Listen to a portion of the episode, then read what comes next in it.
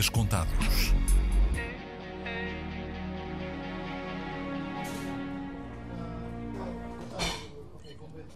Mas a gente pode fazer assim: tiramos o pão aqui para este cantinho e depois, conforme o andamento da carruagem, a gente vai vendo. Será bacalhau com todos o repasto que aí vem? Estamos bem? Será peru recheado? Quem é um gajo por rei que só traz comer e beber? Quem é? Ah, Será polvo assado no forno? Não. Ossos, ossos, ossos e mais ossos. ossos e picante. Sentados à mesa, à espera do pitel, espinhaço do porco. Não vem só o osso, vem aquela carninha agarrada que será até a melhor parte, mais suculenta do, do porco. Pronto. estão Paulo, Torrui e João, amigos de infância. Jesus Cristo. Jesus Cristo. Deve ter sido a primeira vez que tu chegas a hora de algum lado, não é? Todos eles estiveram na origem do Natal dos Ossos. Portanto, os fundadores são cinco. Caló, Caló, membro não executivo, porque ele nunca ligou a isto. Caló dos um, Twist Connection. Depois, António Rui dos Difriel, uh, Paulo Branco Lima, Tometes Nojo, Bruno Pedro Simões dos Sunrise and Sunriders e João Carlos Ribeiro. Todos com ligações à cena punk rock Coimbra. Foi uma noite fortuita, não é? Dia 23 de dezembro, não é? Isto há, foi em 94, 95. Ficou batizado Natal dos Ossos porque um dos trocadilhos dessa noite, no meio das piadas todas que se fizeram e das, das patetices de, de jovens adolescentes inconscientes todos bêbados, foi um trocadilho com uma música dos Teddy Boys, que era uma banda que na altura em, em Coimbra tinha bastantes seguidores, não é? Bastantes grupos. Ah, e então eles tinham uma música chamada Hey Bones, ah, porque fomos, nós estivemos a comer ossos nas acacias, não é? Então foi o A-Bones, aí era fazer uma versão, a cena de Metos Nojo era sempre fazer versões em português de músicas estrangeiras a gozar, não é? Um, um velho clássico. Então o A-Bones era o A Ossos, A Ossos, Natal dos Ossos. Pronto.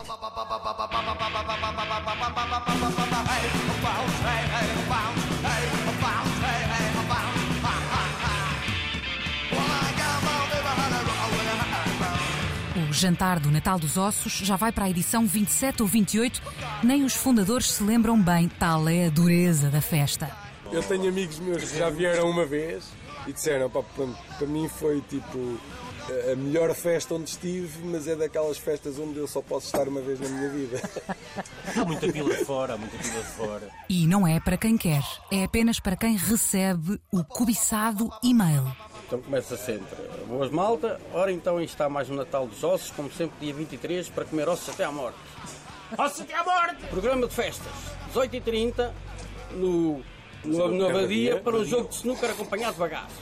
19h30, conversa sobre temas atuais e os sempre atuais, como pirâmides e extraterrestres. A inteligência artificial vai-me passar a perna? Posso ir de saias? As bicicletas continuam na moda? Ou o clássico? Já não te vejo à boé, pá, o que é que andas a fazer? Vamos lá. Nas edições mais recentes, já foram mais de 50 os comensais à volta da mesa dos ossos para esta celebração da amizade que em 2016 sofreu um duro revés. A morte de um dos fundadores, Bruno Pedro Simões, baixista da banda Sean Riley and the Slow Riders. Os membros fundadores juntaram-se para, para o jantar acontecer à mesma, não é? Ah, Porque o falecimento deu-se a meio do ano e o jantar no fim. E ao juntarem-se, ah, organizam uma coisa especial, um, um evento especial, não só de continuidade do Natal dos Ossos, mas de homenagem ao próprio, ao próprio membro, fundador, fundador ah, falecido.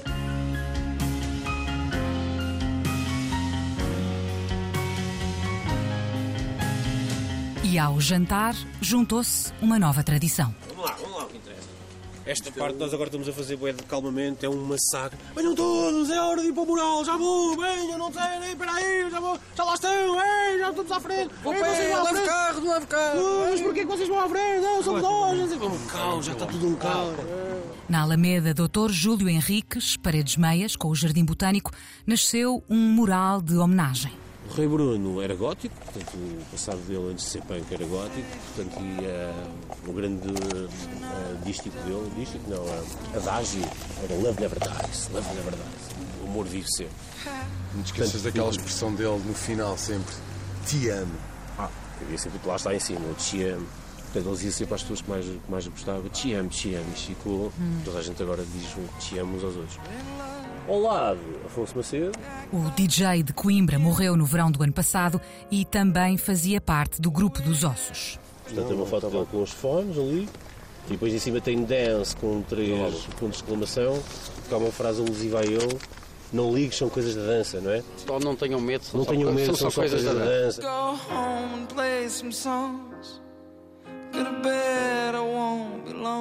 Todos os natais, dezenas de pessoas reúnem-se no frio da noite de dezembro para brindar com shots bebidos diretamente de uma tampinha igual à das várias garrafas de whisky que o próprio Bruno Pedro Simões costumava subtrair à coleção do pai nas primeiras edições do Natal dos Ossos. Vou começar as honras da casa.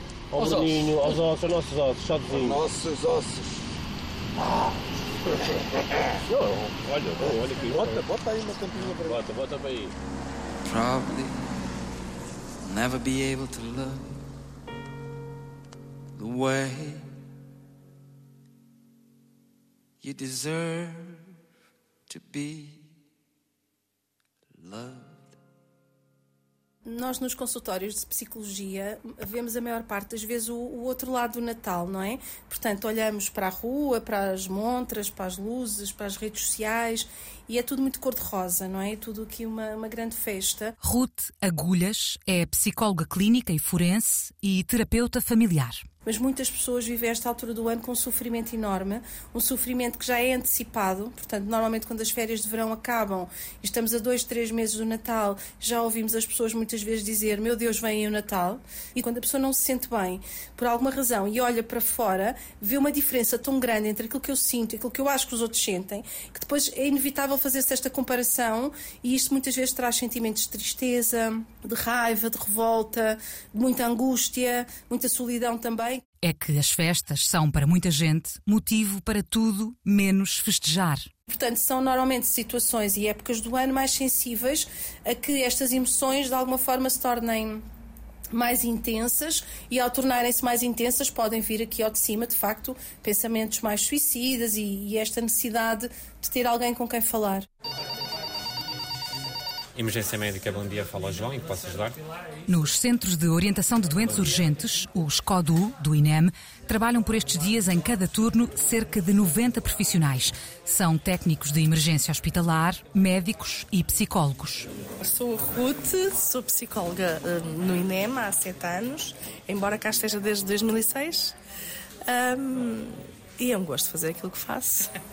E em quase 20 anos de experiência, Ruth Ribeiro reconhece um padrão em quem liga para o 112 na época de Natal. Nomeadamente uh, uh, chamadas relacionadas com a solidão. Solidão, a tristeza, não é? A época de Natal é uma época de família, é uma época de união e há pessoas que não têm suporte absolutamente nenhum. Então, sim, as chamadas que geralmente recebemos estão relacionadas com isso, com a tristeza, com a solidão, com o equacionar, ficar por aqui, não é? Com... Mas está a falar de, enfim, de pessoas que estão a ponderar o suicídio? Sim, sim, sim, sim, sim, sim, sim. Nesta altura do ano temos muitos, muitos quadros relacionados com ideação suicida, com intenção suicida, com suicídio consumado, não é? E o que é que lhe descrevem? Que se sentem sozinhos, que não têm ninguém e que não, está cá, não estão cá neste mundo a fazer absolutamente nada. Por isso, o melhor será terminar com este sofrimento que sentem o quanto antes, porque ninguém os vai ajudar, ninguém. Esta é a ideia que eles têm, não é? E a angústia aumenta à medida que as ruas se aquietam e as festas das famílias se fazem ouvir, mas nas casas dos vizinhos. Quando começa a escurecer é quando o volume de chamadas começa a aumentar. Sim. Durante a noite as pessoas uh, percebem que não têm ninguém e pedem-nos ajuda. E quando assim é, quando do outro lado da linha a voz que se deixa ouvir conta uma história de solidão extrema, de tristeza profunda, então estamos mesmo a falar de uma emergência. A patologia relacionada com a saúde mental é exatamente igual, está no mesmo patamar que qualquer outra patologia. Uma patologia cardíaca, uma, uma patologia respiratória é um problema de saúde exatamente igual aos outros e que merece a mesma atenção que os outros têm. E tão urgente como os outros. E tão é? urgente como. Sim. Às vezes, muito mais urgente. Ambulância Porto 2, Canal 2, Porto 2, Canal 2. Ambulância Porto 2, quando informa nova saída para a freguesia de Santo Ildefonso. Em contrarrelógio pelas ruas do Porto, vai ao volante Isabel Badim. Bem mais fácil que conduzir o meu carro, que é um Smart. E ao lado da condutora, Susana Cabral. É assim, eu entrei com 16 anos, portanto eu não sabia se ia gostar ou não e fiquei apaixonada pela emergência pré-hospitalar e desde aí é aquilo que eu faço. E em quase 30 anos de profissão já couberam muitos natais. Andar na rua é um sentimento agridoce, porque deixamos a nossa família, fica lá o nosso lugar na mesa que todos os anos é ocupado por nós e este ano se calhar fica lá o lugar, as prendas ficam por dar e por abrir e vamos ajudar a família dos outros. A paixão e o sentido de missão falam mais alto. Trabalhar em emergência pré-hospitalar é ver-se de tudo, todos os dias, a qualquer hora. Coisas que nunca imaginaríamos ver, não é? Desde situações de, de cariz social, de cariz familiar, de maus tratos, de crianças que estão em más condições. No Natal é diferente, toca-nos mais um bocadinho, porque no Natal toda a gente merecia passar um Natal condigno e sabemos que muita gente não passa. E nós entramos em casa das pessoas e vemos que não era aquele Natal que desejaríamos para a minha família.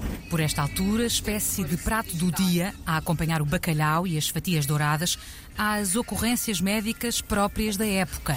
Temos muitos infartos nestas alturas do Natal, porque os idosos não estão habituados a comer e a ter a disponibilidade que nós temos numa ceia de Natal, comemos tudo e as pessoas comem demais, bebem um bocadinho demais também. Mas há também muitas outras, talvez mais urgentes ainda. É aquilo que nós chamamos de, de emergências sociais, uh, às vezes até, eu falo por mim, uh, cada um é como é, mas às vezes até estamos mais tempo do que é suposto numa ocorrência em que, ok, é para ir ao hospital, vamos. Eh, naquela situação nós percebemos que aquela pessoa não vai ganhar nada em ir ao hospital, ela só precisa ali de um bocadinho de atenção, de carinho, uh, que a gente lhe dê a mão, uh, conversar ali um bocadinho, ela contar as suas histórias. E a pessoa no final diz: Era isto que eu precisava, era só um bocadinho de carinho, um bocadinho de atenção. Chega-se a esta altura as pessoas que estão sozinhas, que não têm apoio familiar, não têm apoio efetivo ou têm outros tipos de problemas que nós não conseguimos perceber na altura, geram gatilhos. Então, na altura das festas, principalmente o Natal, é um dia que se gera esses gatilhos. Eu estou aqui sozinha, eu não sirvo para nada, ninguém me faz companhia, então, olha, mais vale suicidar-me. Quem liga? Eu penso que não tem verdadeiramente essa intenção, mas é como se é um pedido de ajuda. Por isso, nós ajudamos, vai uma ambulância e, se for necessário, vai um, um psicólogo ao local. Mas existem esse tipo de gatilhos e é muito frequente. Crises de ansiedade, tudo pelo Natal, por questões familiares, porque há muitos divórcios e os filhos deste ano vão passar o Natal com os pais e então aquela pessoa está muito ansiosa. Vamos para muitas chamadas dessas. Pois é, é que no Natal até as desejadas reuniões familiares podem trazer no sapatinho stress e ansiedade. Eu tenho muitas pessoas que me dizem, graças a Deus, que o Natal é mesmo só o 24 e o 25. E no 25 já me estou a ir embora. Portanto, estamos a falar muitas vezes de relações que vão funcionando porque há alguma distância física e emocional. E de facto, os laços biológicos e os laços de sangue não são sinónimo, nem sempre, não é? De laços afetivos, positivos. E é também por isso que a psicóloga Ruth Agulhas diz que este Natal pode ser boa altura para arriscar e estrear novas tradições. Às vezes esta ideia de que nós temos que fazer como sempre fizemos é uma ideia que nos prende e que nos dificulta o andar para a frente. Portanto, esta pressão para estar com os tios, os avós, os primos, os... enfim, há aqui toda uma relação às vezes muito distante, muito casual e de repente aquelas pessoas estão muitas horas juntas no mesmo contexto. E depois, muitas vezes, com algum consumo de álcool em excesso, que desinibe algumas pessoas, faz com que digam às vezes coisas pouco refletidas. Portanto, é também importante partilhar com quem se senta vontade para partilhar aquilo que é, aquilo que quer, aquilo que pensa, aquilo que sente. Pronto, e que às vezes, de facto, estas pessoas com quem partilhamos são pessoas que não nos são nada. Sim. Tiago? Sim. Sou Raquel, da Antena 3. Olá. Obrigada. Tiago Matos, engenheiro do ambiente. Tenho 28 anos, sou açoriano, apesar de já não parecer, não tenho muito sotaque. E este Natal não vai apanhar o avião para os Açores para a consoada em família. Para mim, o Natal foi perdendo um bocado o significado. Uh, muito capitalizado. E eu tenho uma família grande, tenho muitos irmãos, e cada vez mais nós não conseguimos estar todos juntos. E então há dois anos que queria fazer voluntariado de alguma forma, mas nunca sabia o quê. Até que este ano. No verão decidi que queria dar um jantar para a comunidade queer que, por contextos familiares, ou não têm segurança na família, ou que foram rejeitados por alguma forma, porque é uma causa que me diz. Não é que me identifique porque nunca fui rejeitado pela minha família, mas consigo perceber a empatia destas pessoas, porque é uma data muito festiva e que envolve muita família, e estas pessoas podem estar sozinhas. Então senti que podia abrir as portas à minha casa, já que o Natal para mim está a perder um bocado um significado, porque não ressignificar desta forma. Foi então que na página de Instagram, onde costuma dar dicas sobre uma vida mais sustentável, chama-se Green Tribe, nasceu uma tribo de todas as cores. Debaixo de um arco-íris podia ler-se a mensagem: Se és queer, não tens sítio para passar o Natal ou a tua família não é um sítio seguro, este jantar é para ti. E nunca pensei na minha vida que pudesse viralizar da forma como viralizou, em que muitas figuras públicas partilharam. E eu fiquei um bocado, aliás, na semana passada fiquei um bocado à nora porque eu não consigo acolher tanta gente cá em casa. E depois a Ilga efetivamente divulgou o jantar de Natal e pensei, eu vou acolher 8 ou 10 pessoas, garantir que elas têm uma boa experiência cá em casa, porque isso é uma coisa que eu adoro ser, que é anfitrião, e as outras pessoas que eu não consigo acolher, pelo menos não ficam sozinhas e posso reencaminhar para este jantar da Ilga. A casa, em Lisboa, já começou a ser decorada. Lá está o Pinheiro, o primeiro que Tiago comprou desde que vive sozinho há quatro anos, para garantir que entra mesmo no espírito. Ali ao lado, vai pôr a mesa. Portanto, vão estar aqui 10 pessoas. Uhum. Depois okay. temos aqui a marquise. E a marquise é onde vão estar as comidas, as sobremesas. Pronto. Uhum. E aqui a cozinha. Assim, e o que é que estás a pensar incluir uh, no menu? Ah, isso é uma questão, porque eu sou vegetariano, sou uhum. vegano. Estava a pensar fazer tipo tofu alagareiro ou tofu com broa, uma espécie de bacalhau com natas, mas sem o bacalhau. E estou a pensar mesmo fazer mesmo bacalhau cozido, com, com os legumes cozidos, porque eu também quero trazer a tradição para estas pessoas. A intenção é a melhor, mas as reações que gerou não foram todas a condizer.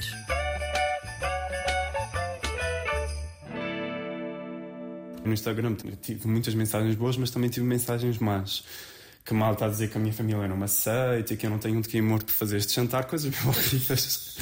Eu disse assim, tipo, eu tenho uma excelente relação com a minha família, eu só sinto que queria contribuir desta forma para a comunidade porque percebo que, enquanto uma pessoa queer no Natal, as pessoas sujeitam-se a muita coisa e dá muita ansiedade, comentários, as pessoas que não são assumidas terem que esconder. E é muito pesado. E muitas vezes as pessoas nem sequer são aceites e são rejeitadas das famílias mesmo. Muito boa noite. Em Lisboa, na noite de 25 de dezembro, há uma espécie de porto seguro para todos quantos queiram celebrar o Natal em paz ou, pelo contrário, mandá-lo lixar-se. Uh, for Christmas, I got the blues.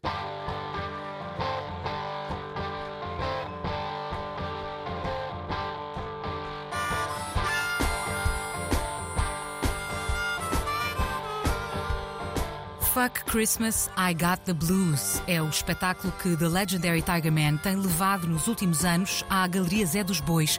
Mas a história deste concerto começa a contar-se há umas décadas. O Natal em minha casa nunca foi assim uma cena muito fixe.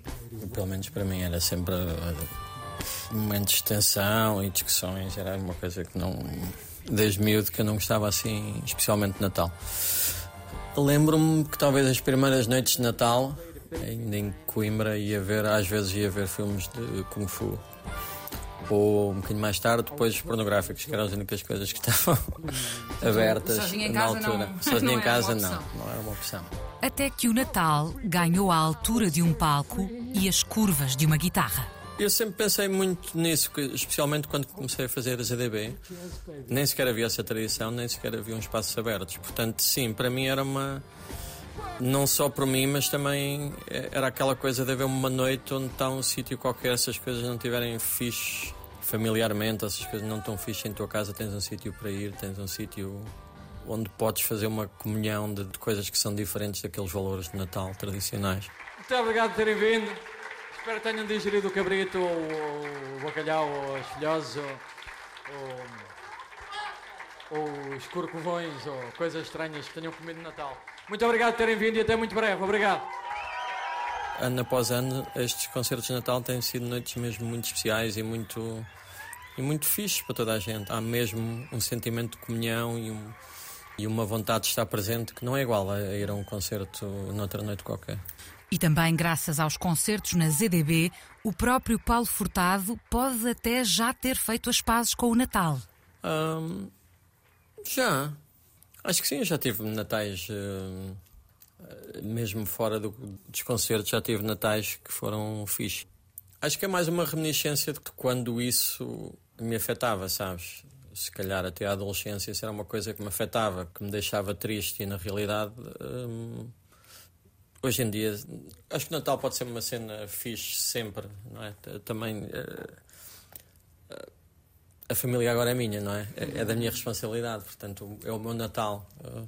O meu Natal é o que eu quiser, não é? Mas se quem nos ouve continuar a querer renegar a quadra, fique sabendo que tem direito e nem sequer é caso único. Sim, é importante reforçar a ideia que não está sozinho. Muitas pessoas sentem uma culpa associada a esta ideia de que eu não quero o Natal, eu não gosto, eu vivo o Natal com sofrimento. E acham que isso só acontece com eles. E é importante saberem que não são caso único. De facto, muitas pessoas vivenciam o Natal desta forma e isso também ajuda se calhar a minimizar aqui o sofrimento e a angústia associados à própria sensação negativa que surge nesta altura do ano.